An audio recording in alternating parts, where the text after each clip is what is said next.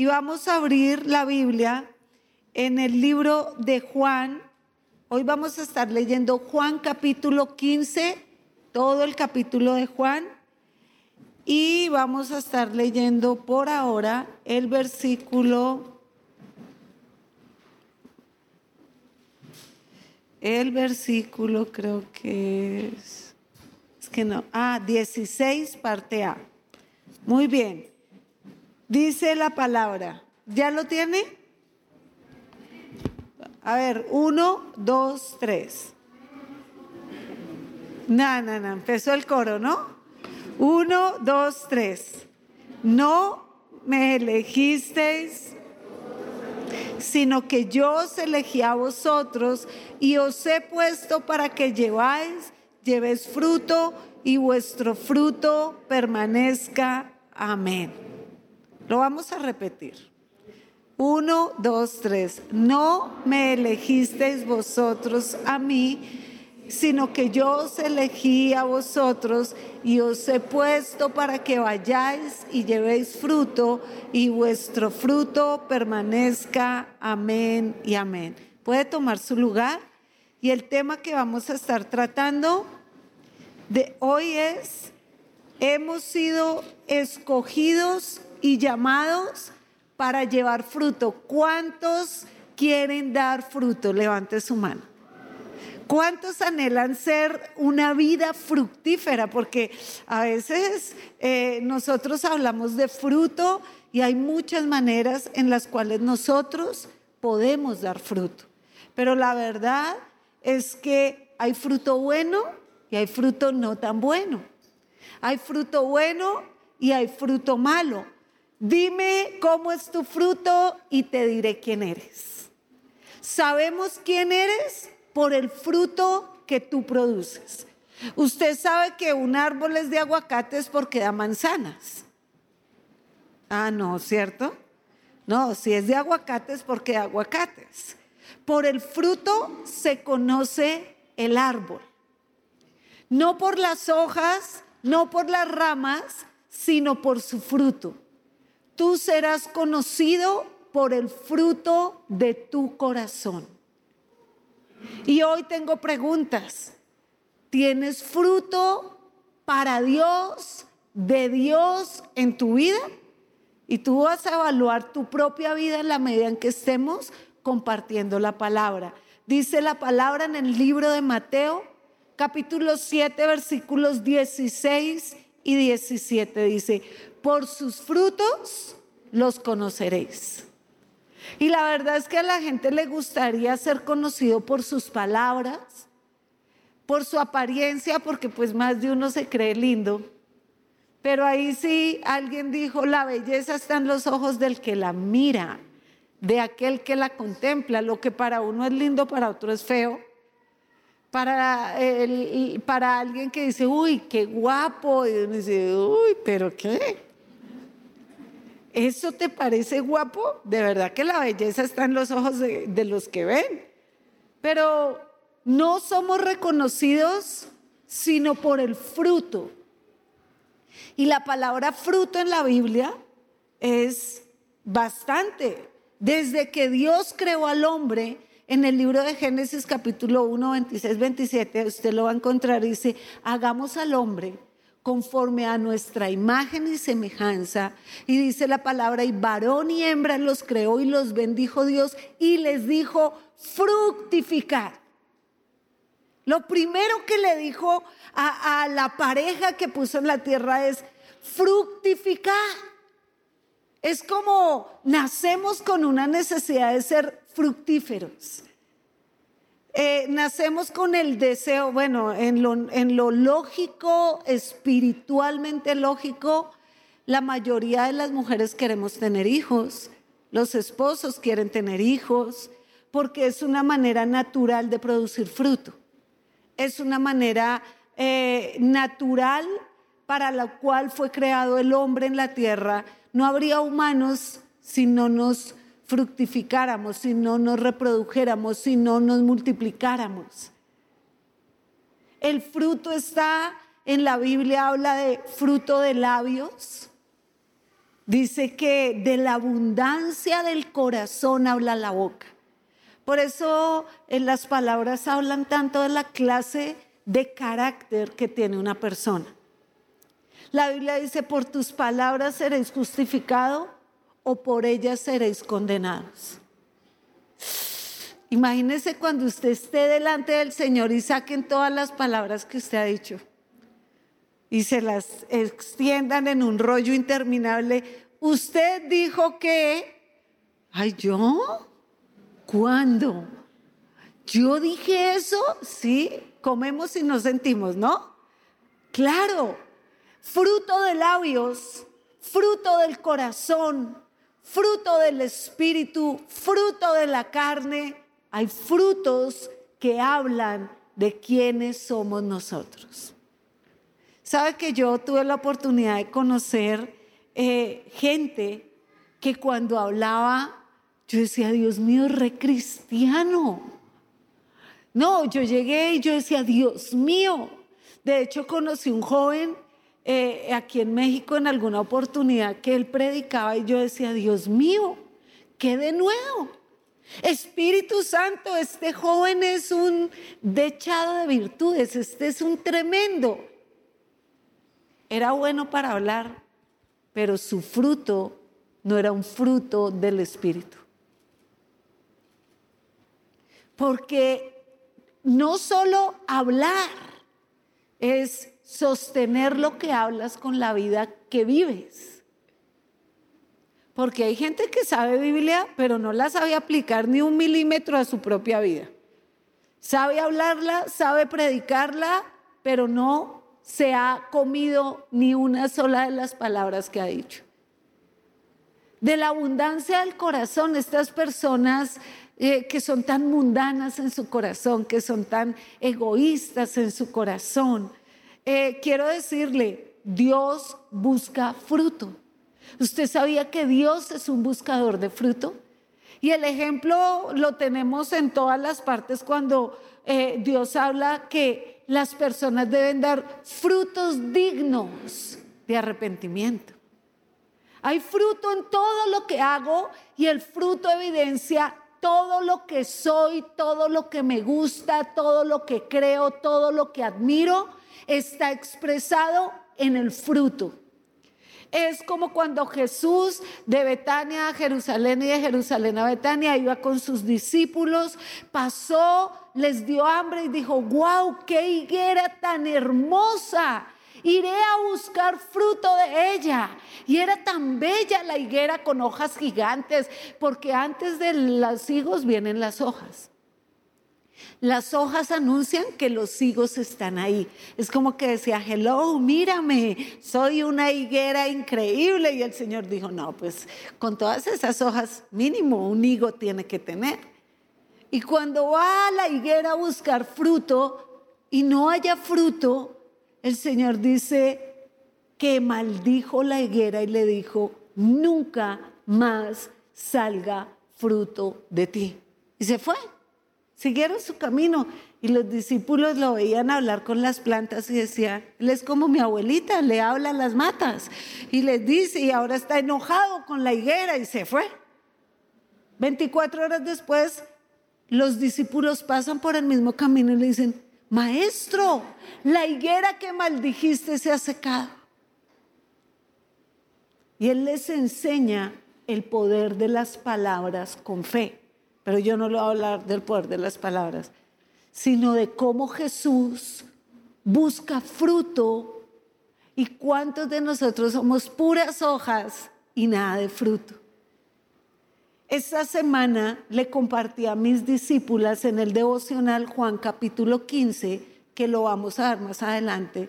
Y en el transcurso de la semana Dios me siguió hablando del fruto y es por eso que hoy estoy predicando de nuevo con ustedes en el libro de Oseas, capítulo 10, versos 1 y 2. Y quiero que lo tenga bien presente. Oseas, capítulo 10, versos 1 y 2. Y dice la palabra, Israel es una viña frondosa, que da abundante fruto para sí mismo y conforme a la abundancia de su fruto multiplicó también sus altares. Conforme a la bondad de su tierra aumentaron sus ídolos. Está dividido su corazón. Ahora serán hallados culpables y Jehová demolerá sus altares y destruirá sus ídolos. Amén. Qué tremenda palabra porque es esta analogía de Israel de Israel como una rama, como un árbol que da mucho fruto, como una vid, y habla de la vid. Dice Israel, viña frondosa. Y cuando hablamos de frondosas, tiene mucho follaje, tiene muchas hojas, se le ven de pronto demasiadas uvas. Qué racimos maravillosos. Visualice un viñedo increíble con una clase de uvas eh, que de la tierra prometida. Usted sabe que cuando eh, Moisés mandó los espías, ellos fueron y espiaron esta tierra prometida esta tierra que fluye leche y miel, esta tierra que el Señor le entrega a su pueblo llamada bendiciones, prosperidad, sanidad, restauración. Y decía que las uvas de esa tierra eran tan grandes que las cargaban de a dos. Hoy nos come, uno carga un racimo de uvas con un dedo. Entonces yo pienso que cada uva era como un coco. Porque entonces, ¿cuánto, eh, ¿cómo cargan dos un racimo? Yo imagino que era diferente. Eh, así lo, lo puedo ver en mi imaginación. Pero en la Biblia, Deuteronomio capítulo 8, 18 le hizo esta advertencia siempre Dios a sus hijos. Y les dijo, acuérdate de Jehová tu Dios, porque Él te da el poder para hacer las riquezas a fin de confirmar su pacto que juró a sus padres en este día. Y la verdad es que en todo lo que hagamos, la memoria de Dios tiene que estar presente en todo lo que hacemos. Lo primero que dice el libro de Oseas es que la vid era una vid exuberante. Pero en la Biblia en inglés no dice una vid llena de fruto, sino una vid desperdiciada. Eso es lo que da a entender. Una vid eh, eh, echada a perder que tenía mucho fruto y, la palabra que usa es una vid vacía. Entonces esta exuberancia era hueca. Este era un fruto desperdiciado. Ay, qué tristeza cuando nosotros desperdiciamos la vida que Dios nos da cuando echamos a perder el fruto de Dios en nuestros corazones. Y la primera señal de alguien que tiene un fruto que no es fruto de Dios, que no es fruto del Espíritu, que es un fruto vacío, fútil, inútil, es aquellos cuyo fruto es para sí mismo. No hay nada más terrible que el egoísmo en el corazón de las personas. No hay nada más contaminante, más nocivo, más enfermizo para las emociones, para la mente, para la vida y más tóxico para la sociedad que el egoísmo. Bien dice Paul David Tripp en uno de sus libros, que el ADN de todo pecado es el egoísmo. O sea, es la sustancia, es su cadena genética, está sostenida por el egoísmo. Israel, una vid frondosa plantada en buena tierra, tierra que fluye leche y miel, pero esa prosperidad eh, eh, eh, se, se volcó hacia esa prosperidad, se volcó hacia esa bendición ¿Cuánta gente busca a Dios por lo que da y no por lo que lees? Eh, vienen a la iglesia, Señor, sáname, Señor, sálvame, Señor, sácame de esta mala racha económica, Señor, sana mi cuerpo, Señor, dame. Y el Señor en su generosidad le da y sabe que su corazón no es recto y eso que le da va a ser que ese fruto que usted no usa para Dios sea su propia perdición porque esa prosperidad echó a perder el pueblo de Israel. La verdad es que los pecadores y este corazón pecador y este corazón indolente y este corazón egoísta siempre quiere reprimir la verdad. Y cuando la, la verdad está eh, suprimida ignoran la revelación de Dios y siempre son personas frívolas. Hay tanta frivolidad dentro de la iglesia de Jesús.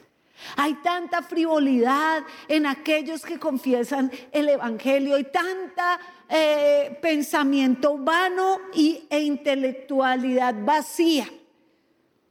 Y, y viven en ese engaño a sí mismos. Y todo lo quieren filtrar no por la fe ni por la palabra, sino por lo, la razón humana. Esto es, de verdad, es desastroso para una vida, porque alguien que está en la tierra, que camina, que respira por la gracia y la misericordia de Dios, hoy debería darle toda la gloria a Dios por su vida. Porque ¿cómo le dirá eh, la, eh, la uva al pámpano o a la vid, yo no te necesito? ¿Cómo es posible que nosotros creamos que la vida que tenemos es fruto de nuestro esfuerzo, de nuestro trabajo, de nuestra sabiduría? Estamos muy engañados. No hay nada más terrible y más nocivo que el que no sabe servir.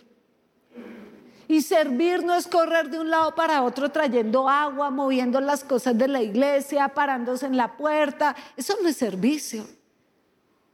El servicio es una vida sometida a los pies de su Señor.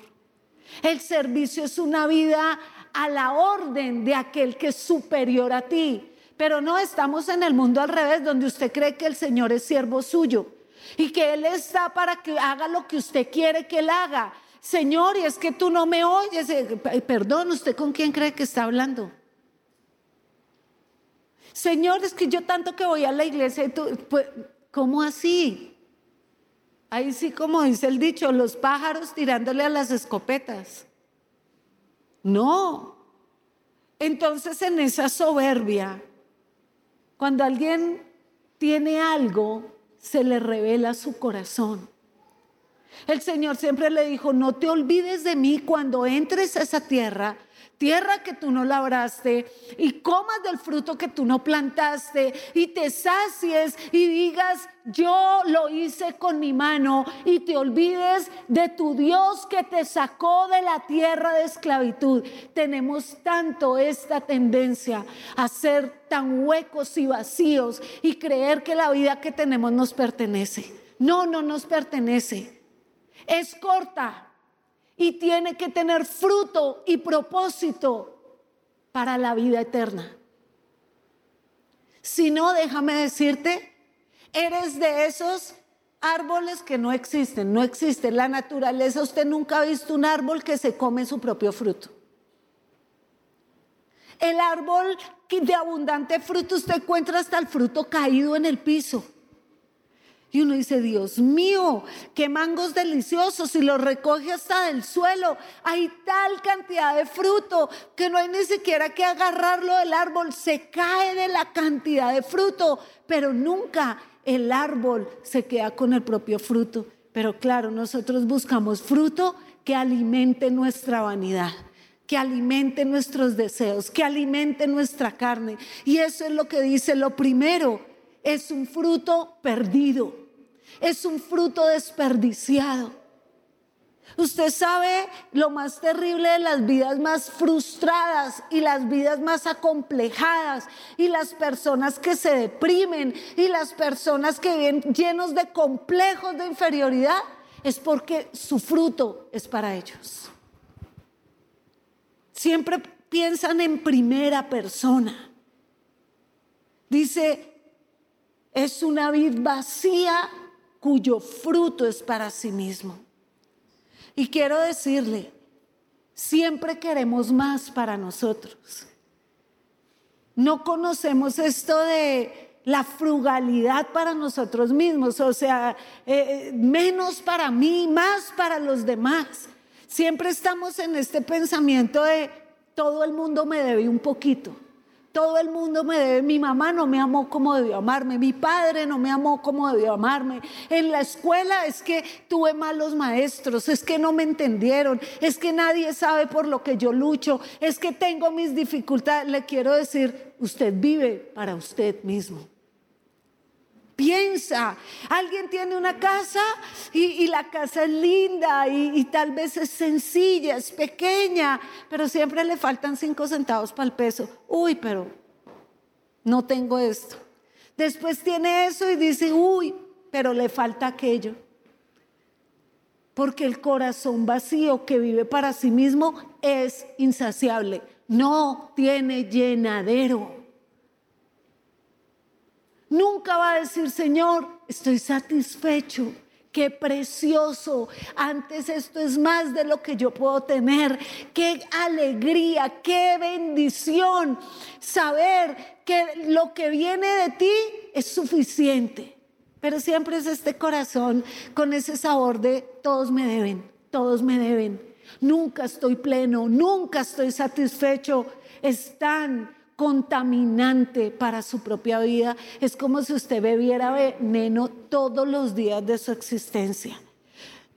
Charles Swindoll en uno de sus libros dice que hubo un estudio y dice, por cada 10 personas que pasan pérdidas, aflicciones y los superan y se levantan, hay una de cada 10 que puede soportar la prosperidad. La prosperidad sacará lo que hay en su corazón. Hay gente que, que toda la vida ha adorado el materialismo y se ha inclinado y ha besado el ídolo del materialismo. Y el día que lo tiene se siente poderoso poderoso para mirar a la gente y sentirse importante. Soy importante, usted no sabe quién soy yo. Y el Señor le dice, nadie. Yo sí sé quién eres tú, nadie. Usted no sabe con quién está tratando, igualada. Así patirrajada y de todo, ¿cierto? ¿Usted no sabe quién soy yo?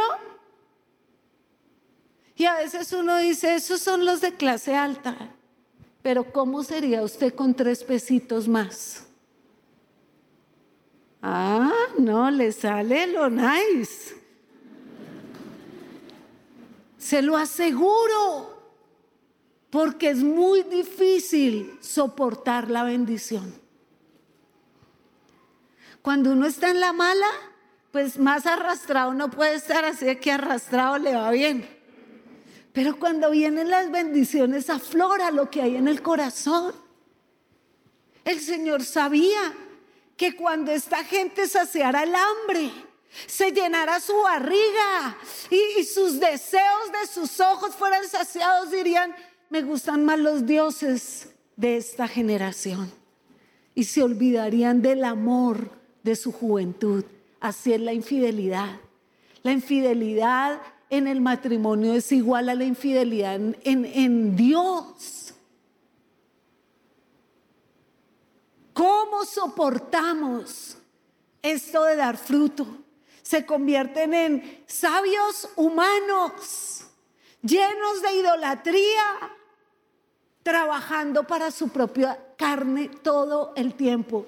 Y como la carne nunca dice basta, la carne nunca se sacia, por eso una persona que tiene un fruto desperdiciado no es feliz, es amargada, es iracunda, es está fastidiada todo el tiempo, fastidiada, porque su corazón está enfermo. Hoy es día de sanidad. Y lo último que tiene el fruto que no es correcto es que tiene el corazón dividido. Tal cual, yo solo le estoy leyendo lo que dice Oseas 10, 1 y 2. Dice, porque Israel es una vid vacía, que da fruto para sí mismo, que tiene el corazón dividido. Y no hay nada más terrible que una mente dividida, que dos lealtades en nuestro corazón Yo conocí a alguien, un hombre, que tenía dos familias. Y ni uno sabía que él era casado con la otra y tenía hijos. Mejor dicho, él era único esposo de ambas. Qué vida tan, tan dura. Tratando de tapar su pecado toda la vida. Un día le va a estallar en la cara y va a ser peor todo lo terrible que ha hecho. Porque la vida dividida es una vida infeliz. Cuando el profeta Elías viene y dice, este pueblo se prostituyó y se fue todos tras los Baales. Es tan fácil tener ídolos en el corazón. El hombre es un fabricante de ídolos todo el tiempo, fabrica ídolos y, fe y metas y cosas del tamaño de su avaricia.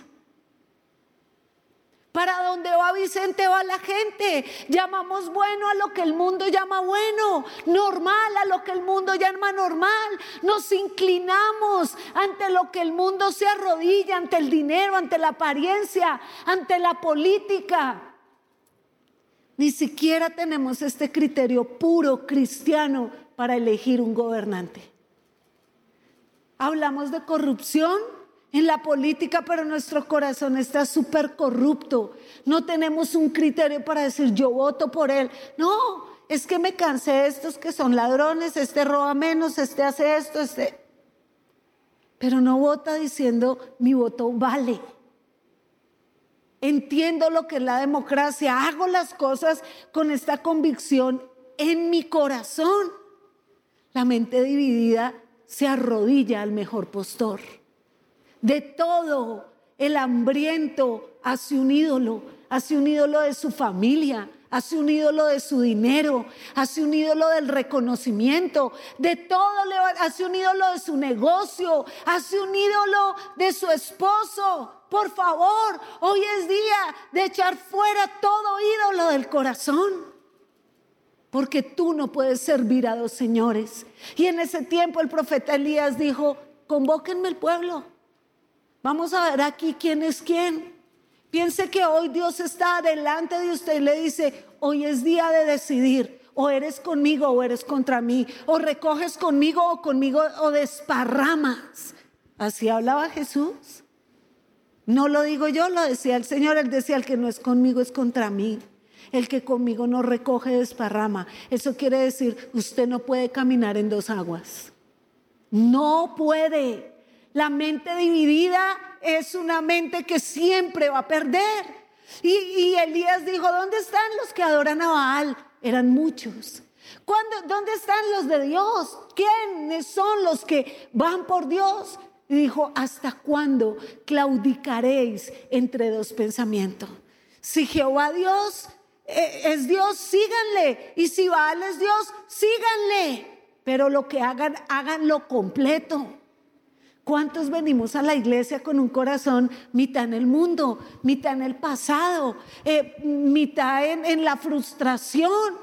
Ayer tuvimos este tiempo con los de la Universidad de la Vida hablando de la ansiedad y la depresión.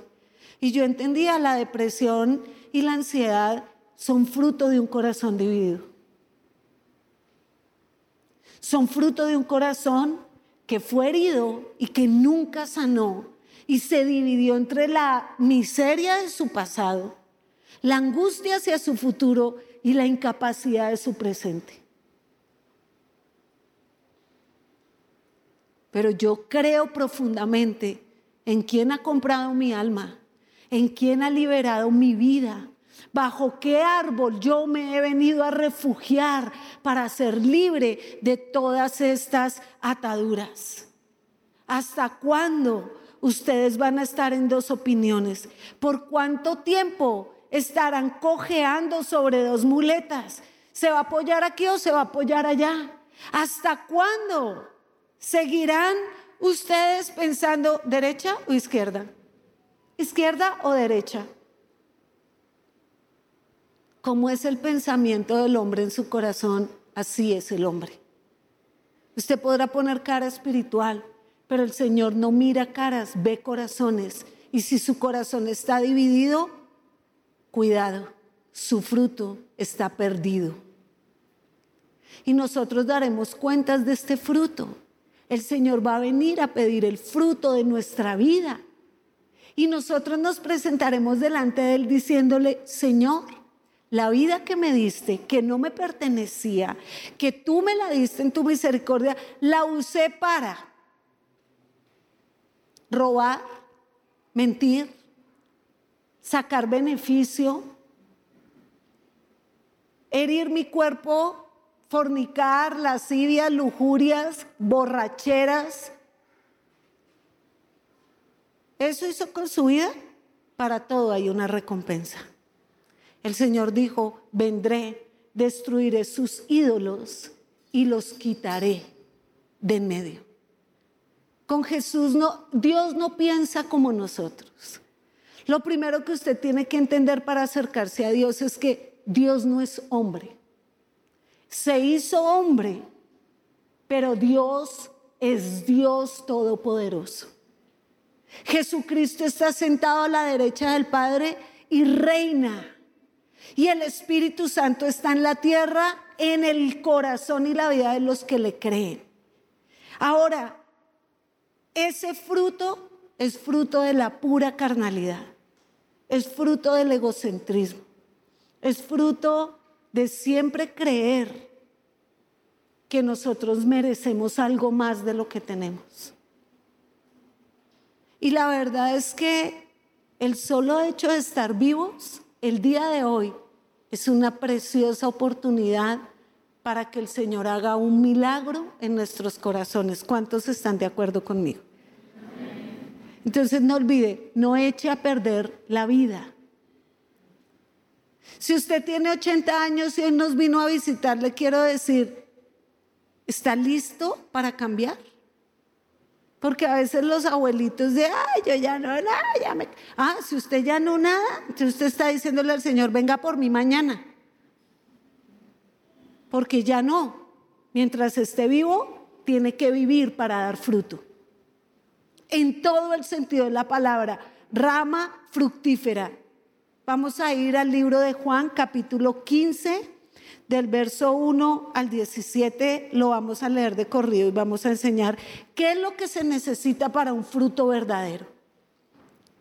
Y vamos a empezar con los versículos del 1 al 3. Yo soy la vid verdadera, mi padre es el labrador, todo pámpano que en mí no lleva fruto lo quitará y todo aquel que lleva fruto lo limpiará para que lleve más fruto.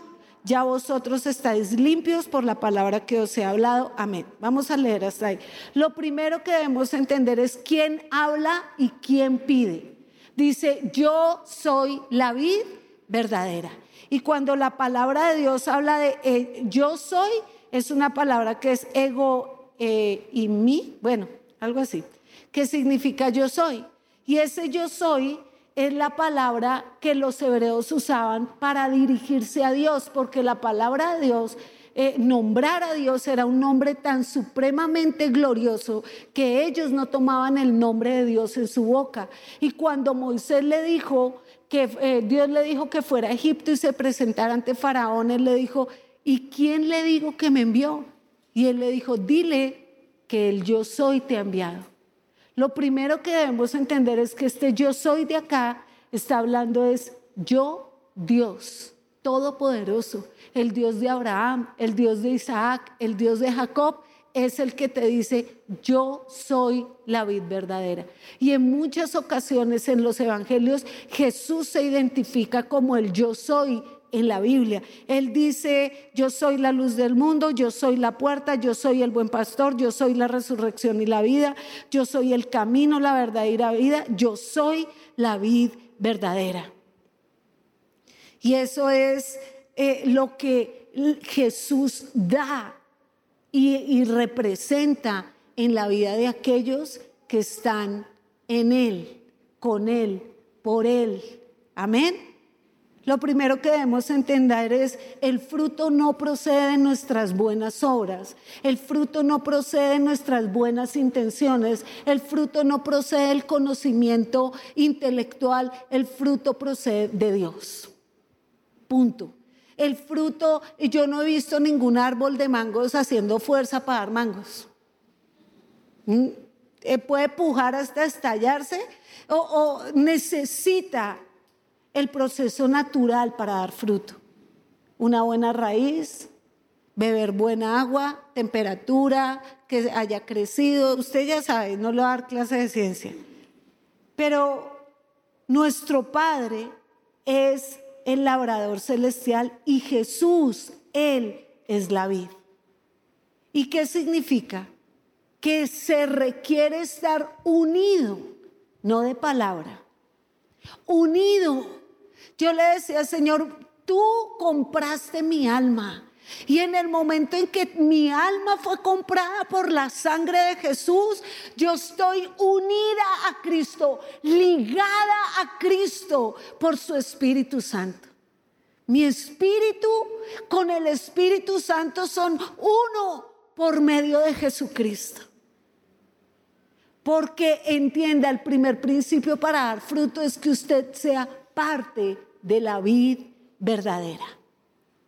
Dice la palabra en 2 de Corintios 2, 14 y 15, más Dios, más a Dios gracias, el cual nos lleva siempre de triunfo en triunfo en Cristo Jesús y por medio de nosotros manifiesta en todo lugar el olor de su conocimiento, porque para Dios somos olor de Cristo en los que se salvan y en los que se pierden.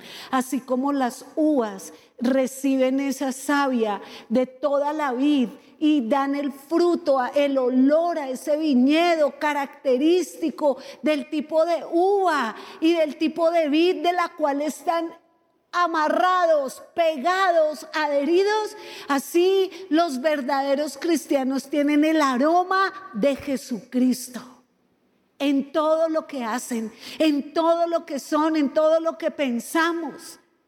Tú hueles a Jesús.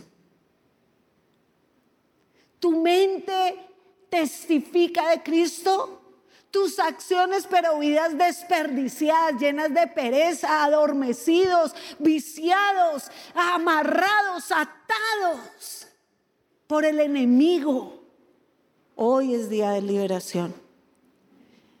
¿Qué era lo primero que dice el Señor? El Señor dice, yo soy la vid verdadera y mi Padre es el labrador. Todo pámpano que no lleva fruto, lo quita. Lo quita. Yo le quiero decir, tal vez para muchos hoy es su última oportunidad donde el Señor le dice, ya te he dicho que no inutilices la tierra de la cual estás bebiendo el agua. Ay, qué terrible. Qué terrible esto que está diciendo el Señor. Porque el Señor decía, y esta es la parábola de la viña que la, la despedregué, la, la cerqué y vine a buscar fruto. Y no hallé fruto en ella. Sí, en vez de dar uvas, dio agrias uvas. ¿Qué haré con la viña? La arrancaré y la echaré al fuego. Pero viene el clamor y dice, no, no la destruyas, déjala un año más. Si en este año no da fruto, arráncala. Y la palabra de Mateo dice, el hacha está puesta en la raíz del árbol para cortar todo aquel que conociendo la voluntad de Dios persiste en sus pecados. Nunca olvide ¿A dónde se irá su alma el día que usted parta con Dios? Ese día es que el fruto se va a recoger. Luego dice el Señor, y todo pámpano que en mí lleva fruto, lo limpiará para que lleve más fruto. Entonces, ¿qué pasa cuando alguien lleva más fruto? El siguiente objetivo de Dios es que lleve más fruto. No es que muy bien, ya diste fruto, ya, ya, te puedes morir mañana. No, es ahora vas a dar más fruto, más fruto del carácter del Espíritu, más fruto de Dios. Pero nadie puede dar más fruto si primero no pasa por la poda de Dios. Dice, lo limpiaré para que lleve más fruto. Y siempre se lo he dicho, Dios no limpia lo que no va a usar. ¿Cuántas de nosotros nos preguntamos por qué pasamos por tantas tristezas y dificultades? Tranquilo, es simplemente una hoja seca en nuestro camino para dar fruto. En la mano del buen labrador está limpiando tu vida. La savia de la vid verdadera está llenándote de fuerza y de valor para que vengan frutos verdaderos. Amén. Dice, el cuidado y la suma delicadeza del labrador va limpiando los brotes o vástagos eh, que tampoco cargan racimos y restan savia de las ramas que llevan fruto. Se quita todo impedimento para que tú bebas todo lo que Jesús tiene para nosotros. Luego dice, verso 4, permanece en mí, yo en vosotros. Como el pámpano no puede llevar fruto por sí mismo si no permanece en la vid, tampoco vosotros. Yo soy la vid, vosotros los pámpanos, el que permanece en mí y yo en él, este lleva mucho fruto. Ya nos dijo fruto, más fruto, mucho fruto, porque separados de mí nada podéis hacer. El que en mí no permanece será echado fuera como pámpano, se secará, lo recogen, lo echan el fuego y arden. Está hablando de la condenación eterna. Y si permaneces en mí, mis palabras permanecen en vosotros, pedid todo lo que queráis y será hecho. En esto es glorificado mi Padre, en que llevéis fruto y seáis así mis discípulos. O sea, la distinción de un discípulo no es que diga que es discípulo de Jesús, es que da fruto digno de arrepentimiento, frutos del Espíritu, frutos de la comunión. Estas cosas os he hablado para que mi gozo esté en vosotros y vuestro gozo sea cumplido. Este es mi mandamiento, que os améis unos a otros. Nadie tiene mayor amor que este, que el que uno ponga la vida por sus amigos. Vosotros sois mis amigos si hacéis lo que yo os mando.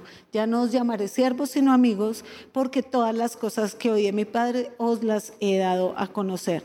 Y volvemos donde empezamos. No me elegisteis vosotros a mí, sino que yo os elegí a vosotros y os he puesto para que llevéis fruto y vuestro fruto permanezca y todo lo que pidieres al Padre en mi nombre es lo de amén. Entonces, usted va a oír que en todo este eh, pasaje de Juan 15 habla mucho de la palabra permanecer.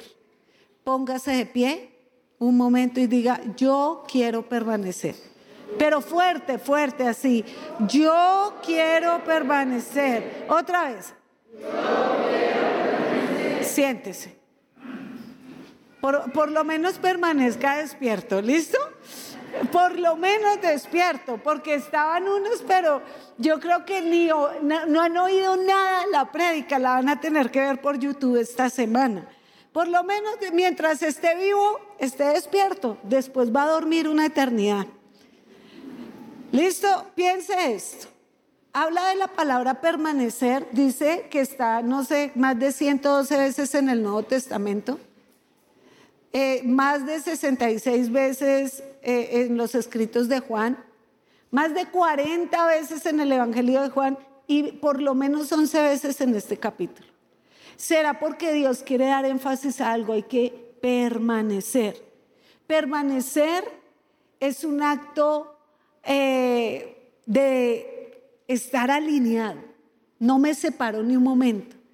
Permanecer es una conexión vital. Cuando usted sabe que dice el que no, el que en mí permanece, y esta conexión hace que haya vida.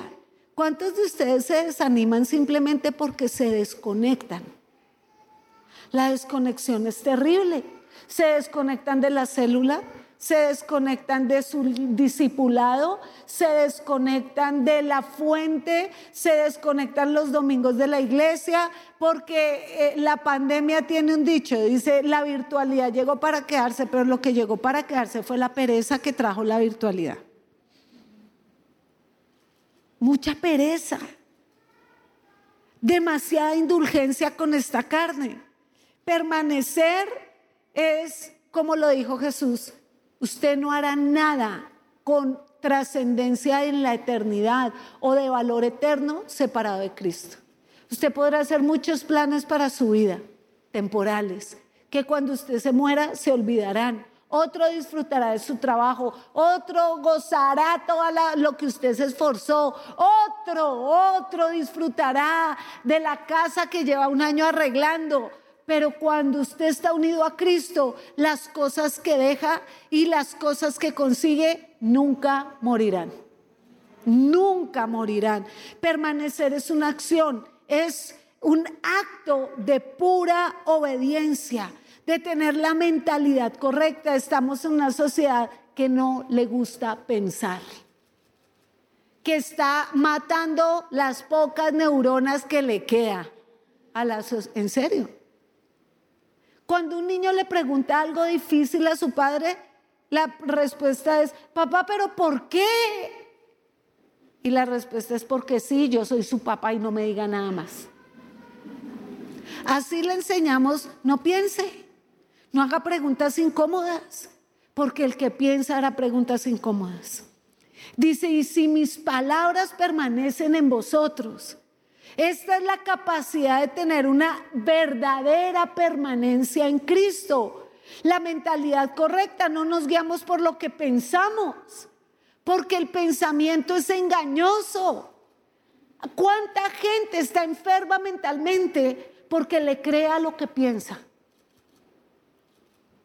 ¿Cuánta gente dice, mañana es el fin del mundo, se mete en un hueco por allá los que viven en esas cosas que crearon, que son como unos búnker, que, que porque va a venir, que porque... Y ellos lo creen y lo creen y lo viven y llevan años y años escondidos, no ha llegado.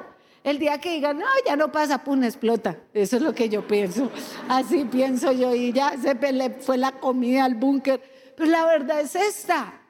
La verdadera conexión con Dios nos enseña a ver, a pensar y a creer lo que es verdaderamente real.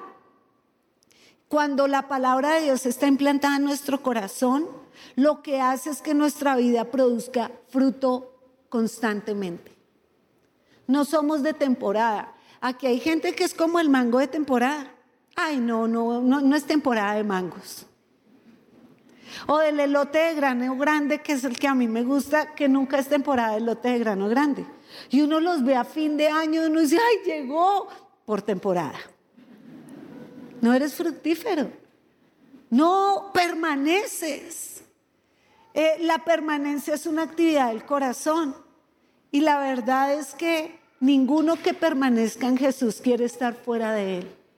Hay tanta religiosidad como lo hablamos hace ocho días que la verdad la religiosidad mata el fruto. La religiosidad destruye todo lo que toca. Hoy es el día de decirle al Señor, yo quiero permanecer en ti, porque permanecer en ti es una actitud del corazón, da gloria, da gusto, es necesario. Yo necesito mi tiempo con Dios. Yo me encierro a orar y lo que al comienzo era difícil, porque toda disciplina espiritual al presente no es causa de gozo, pero ahora que yo tengo mi tiempo con Dios, eh, eh, para mí es mejor que desayunar, mejor que comer, mejor que salir, mejor que ir a, con quien sea. Mi tiempo con Dios es un deleite para mi alma, es pan para mi corazón. Permanecer es una orden. Separados de mí, nada podéis hacer. Cuando yo permanezco en Dios, es evidente, yo puedo ver mi pecado. Hay gente ciega, sorda, testaruda, eh, cerrada, trancada con la llave perdida, o sea, que usted le puede decir 20 mil veces estás mal, estás mal, y hace cara de que entiende, pero sigue por el camino hacia el abismo. Que a veces uno dice, ya no le hablemos, no tiene nada en esa cabeza, ya perdimos el año, dejémoslo morir. ¿Y sabe por qué es alguien así? Esa persona es así porque nunca se expone a Cristo. cuando tú oras te expones a Cristo y ninguno que está expuesto a Cristo sale igual. Usted va a ver lo que tiene que ver. Lo siguiente es que el fruto es progresivo. Daremos fruto, más fruto, mucho fruto y nunca fruto de temporada. Siempre fruto que permanece. Fruto, fruto de labios, fruto del corazón, fruto de la humildad, frutos de la humillación. Eh, vamos a tener oraciones contestadas porque aquel que está ligado a Jesús sabe orar, sabe pedir y va a recibir. Pero el que está desconectado se mete como unas oraciones que, que, uno dice, a ver, ¿a quién le está pidiendo? Es como un niño que, Señor, tráeme un Lamborghini y no, no sabe los papás que tiene. ¿Cómo le va a traer un Lamborghini? O sea, ¿de dónde va? Me pida lo que se le puede dar. O sea, pero aquel que está pegado a la vid dice, por eso pedí. Porque en esto es glorificado el Padre, en que nosotros tengamos fruto, fruto de Cristo, olor de Cristo abundante en nosotros. Es por eso que nunca, dice 2 Corintios 4 al 16, y, esta es mi conclusión con esto termino. Y es por eso que nunca aquellos que hemos alcanzado un fruto nos damos por vencidos. Aunque nuestro cuerpo esté muriendo, está en la nueva traducción viviente. Eh, nuestro espíritu va renovándose cada día, pues nuestras dificultades actuales son pequeñas. No durará mucho tiempo, sin embargo, nos producen una gloria que durará para siempre. Eh, que es mucho más peso que las dificultades. Así que no miramos las dificultades que ahora vemos, en cambio fijamos nuestra mirada en lo que no se ve, pues las cosas que ahora podemos ver se, se habrán ido, pero las que no se ven permanecerán para siempre.